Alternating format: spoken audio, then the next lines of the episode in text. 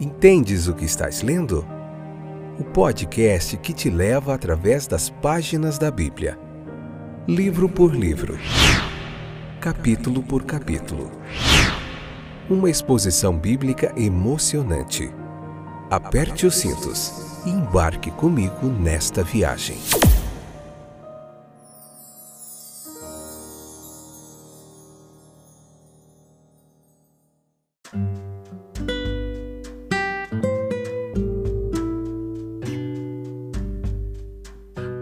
Olá, eu sou o Fábio, estou de volta para nós aprendermos mais um pouquinho da palavra de Deus. Hoje, o último episódio do capítulo 10 para nós finalizarmos. Tudo bem com você?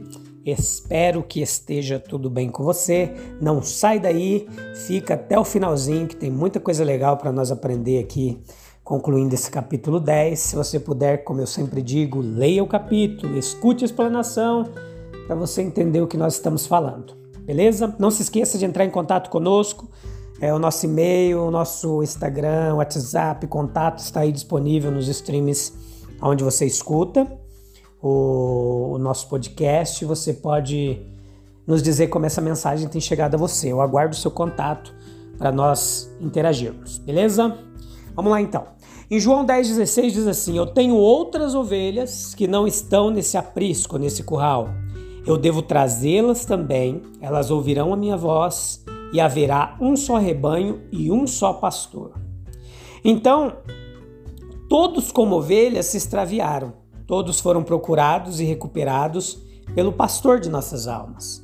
O Senhor Jesus Cristo era o Filho do homem e, no objetivo de sua compaixão e redenção, ele transcendeu essas distinções que separam o homem de Deus e o homem do homem. Vejamos que no esquema cristão a base dessa nova comunhão é fraternidade. Essa, essa na base dessa no esquema cristão a base dessa nova comunhão e fraternidade é divina, vem de Deus, não é algo daqui da terreno. E o único pastor, Jesus Cristo, é quem pode responder por esse rebanho. Então note comigo que sua natureza divina, sua redenção inestimável, sua autoridade espiritual estão na base da unidade da igreja e para tal edifício, nenhum fundamento mais estreito poderia ser suficiente. No aspecto espiritual aqui do contexto, no que é chamado de igreja invisível, há uma unidade de fé em Cristo e uma sujeição a Cristo. Perceba que o templo é harmonioso, ele tem suas várias partes, mas é um. O corpo é simétrico e cada membro tem sua função, mas é um. Um Senhor, uma fé e um batismo. Quanto mais o rebanho se aproxima do pastor, menos há mal entendidos e mais comunhão. A vigilância e a oração sozinhas podem controlar o espírito de dissensão e apressar a prevalência da paz. Eu dou a minha vida, ele disse. Era sua própria vida e não a de outro. A vida de Cristo era realmente humana, embora perfeita e sem pecado. Isso, junto com sua misteriosa união com a natureza divina, fez com que ele ficasse sozinho, uma nova e mais elevada ordem de ser. Ele era divino e ao mesmo tempo humano. Humano e ainda assim divino e o que tornava sua vida infinitamente valiosa em si mesmo. O caráter de Cristo não era apenas imaculado, mas sua natureza era sem pecado. E a capacidade de sofrimento de Cristo está fora de nossa experiência e muito além de nossa compreensão. Ele sofreu a morte de crucificação com toda a vergonha, dores e agonias que acompanharam. O que todo aquele ódio infernal ali que tinham por ele poderia inventar, ele teve que sofrer. Sua vida era absolutamente sua. Nenhum outro homem pode chamar a sua vida de absolutamente sua. Com exceção de Cristo, a vida de cada homem é, é emprestada. Mas Jesus Cristo ele tinha um controle absoluto sobre tudo o que dizia respeito a ele. Não apenas era seu, mas ele poderia entregá-la como ele quisesse. Ele disse que ninguém tira de mim, eu a dou pela minha completa vontade. Isso era verdade em relação a todos os homens. Não havia poder em relação em Jerusalém, nem em Roma, nem todo o mundo inteiro junto que pudesse tirar a vida dele. Né? Disse até que, ou, alguns dizem que, que o diabo tinha um poder da morte. Em certo sentido, isso era verdade, porque mas não era verdade com respeito a Jesus. Ele não tinha pecado. O pecado é a força da morte, certo? É, ele poderia dizer, ele poderia dizer, o príncipe deste mundo vem. E ele não tem o direito nem o poder sobre a vida de Cristo. Na verdade, ele é o proprietário absoluto da vida. Mas este Jesus, como filho esse Jesus, como Filho de Deus, teve a sua morte puramente voluntária. Foi um ato de sua livre vontade e escolha.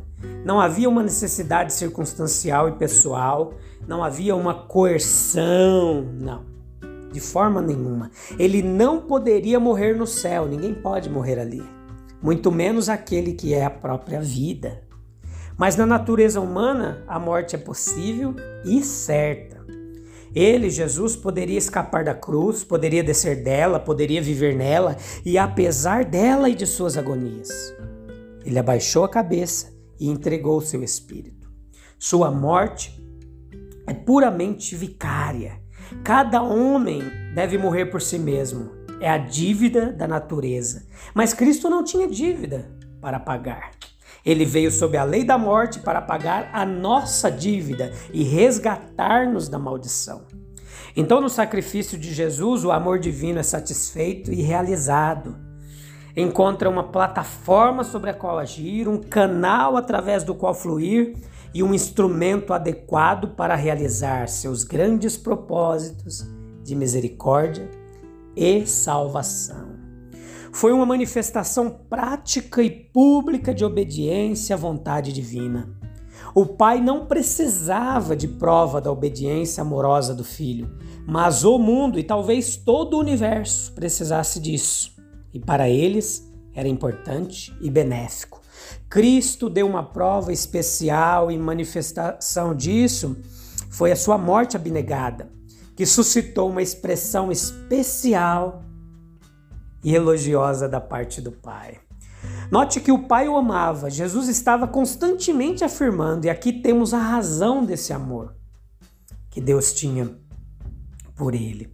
Foi a veracidade e a pureza do caráter de Cristo, foi a justiça e a severidade de, de suas denúncias de formalismo e hipocrisia que enfureceram os judeus contra o santo, franco e destemido profeta de Nazaré.